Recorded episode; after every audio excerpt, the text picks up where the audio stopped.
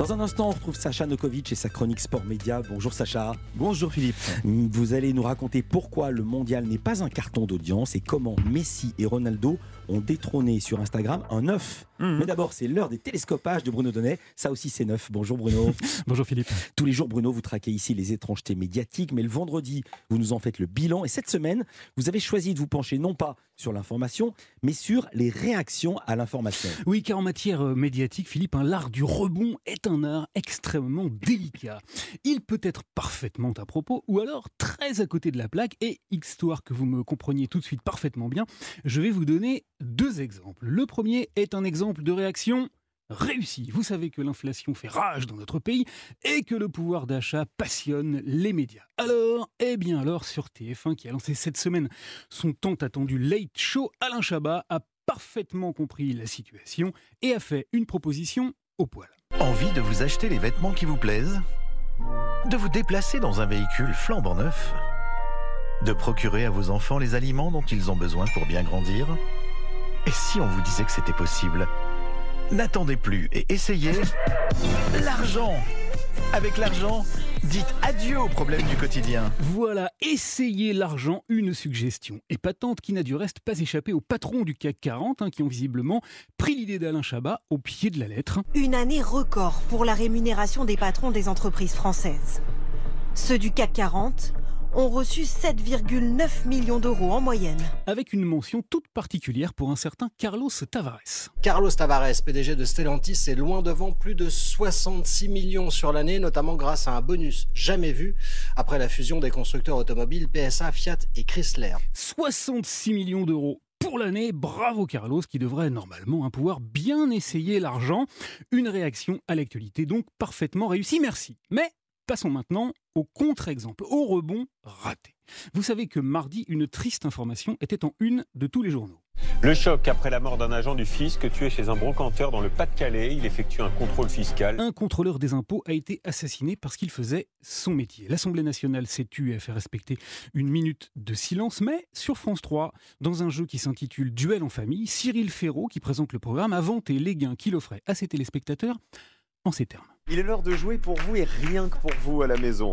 Jouer pourquoi Pour gagner 5000 euros. 5000 euros à gagner. Ce soir encore, ils sont mis en jeu pour vous et rien que pour vous. Quand je dis rien que pour vous, c'est que les impôts, les contrôleurs des impôts, comme notre copain bleu, ils peuvent rien vous prendre. Oups. Voilà, alors maintenant que vous avez bien compris le principe, hein, je dois vous dire que les plus belles illustrations nous sont essentiellement parvenues cette semaine de la Coupe du Monde, la Coupe du Monde organisée par le Qatar. Alain Chabat, encore lui, a bien rebondi sur le contexte politique de l'événement en expliquant que présenter un late était pour lui une vieille envie. J'ai failli en fait il y, a, il y a 4 ans, en 2018, mais bon, ça tombait en pleine euh, Coupe du Monde euh, en Russie, donc être associé à ça niveau image, c'était un peu touchy. Mais bon, là, c'est au Qatar, donc tout va bien, franchement, ça va. En revanche, le président de la FIFA, Gianni Infantino, lui, a un peu moins bien réussi son coup. Car juste après nous avoir régalé d'une belle réaction, hein, la main sur le cœur au moment de la cérémonie d'ouverture, Aujourd'hui, je me sens Qatari. Aujourd'hui, je me sens homosexuel.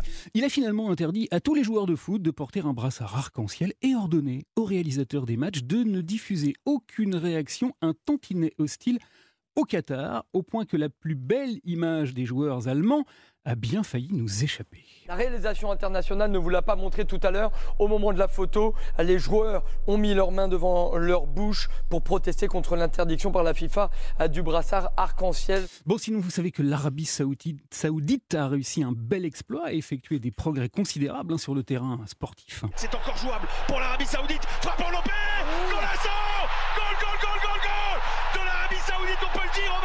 Parce que ce but-là, il est venu d'ailleurs Elle a battu l'Argentine 2 buts à 1. En revanche, sur le plan politique, eh bien, on attend toujours les avancées démocratiques. démocratiques. Paradoxe parfaitement expliqué mardi soir par un Patrick Cohen très tranchant. Réjouissons-nous et rappelons aussitôt que les exécutions capitales viennent de reprendre au royaume saoudien après un moratoire de quelques mois. Ces dix derniers jours, 17 hommes, 17 ont été décapités au sabre en Arabie saoudite.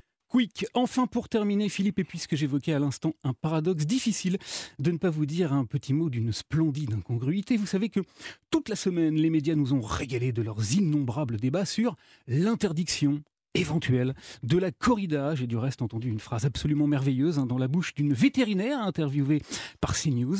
Non, la corrida n'est pas de la torture. La corrida, c'est un protocole de fin de vie. La corrida, un protocole de fin de vie. Eh bien, figurez-vous, Philippe, qu'après des heures d'antenne et d'affrontements sanglants entre les pour et les contre, le député de la NUP, Émeric Caron, a finalement renoncé à défendre son projet de loi. Eh oui, la montagne médiatique a accouché d'une souris politique. Alors à la question est-ce que ce monde est sérieux? La réponse cette semaine m'a semblé quelque peu olé olé.